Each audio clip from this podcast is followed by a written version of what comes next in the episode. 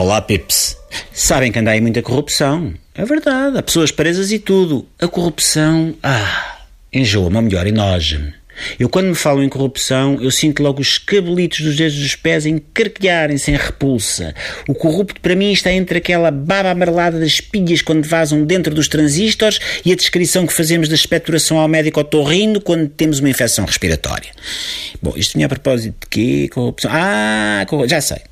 Então não é que começou outra vez aquela cega rega da subida dos juros da dívida portuguesa? Têm visto? Passou os 4% e foi um, ai Jesus!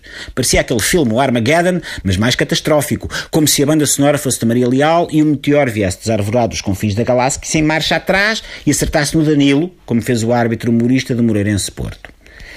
Bom, as reações dividiram-se. Quem acha Mário Centeno a melhor coisa que aconteceu a Portugal desde a invenção do cozido preocupou-se. Quem acha Passos Coelho a melhor coisa que aconteceu a Portugal desde a Troika? Alegrou-se e abriu garrafas de champanhe. Quem ficou à Nora veio ter comigo à fila onde eu estava para ver o presidente Marcelo a beber bagaço com velhinhas, pedir esclarecimento. E o pessoal vem ter comigo à fila para ver o presidente a beber bagaço com velhinhas e diz assim: É pá, Miguel, tu que é que podias explicar isto à gente? Porque uma vez até leste a Financial Times, por engano, a pensar que era a revista Gina e coisa tal. E eu agarro e digo: Pá, man, não consigo, porque perco a vez e daqui eu até consigo ver bem o Marcelo e o bagaço. E o pessoal diz: ou chegas-te à frente, ou o pessoal retalha o para-brisas todo do teu carro, com uma fatia seca de boa rei que ficou esquecida desde o dia 25 debaixo de um móvel.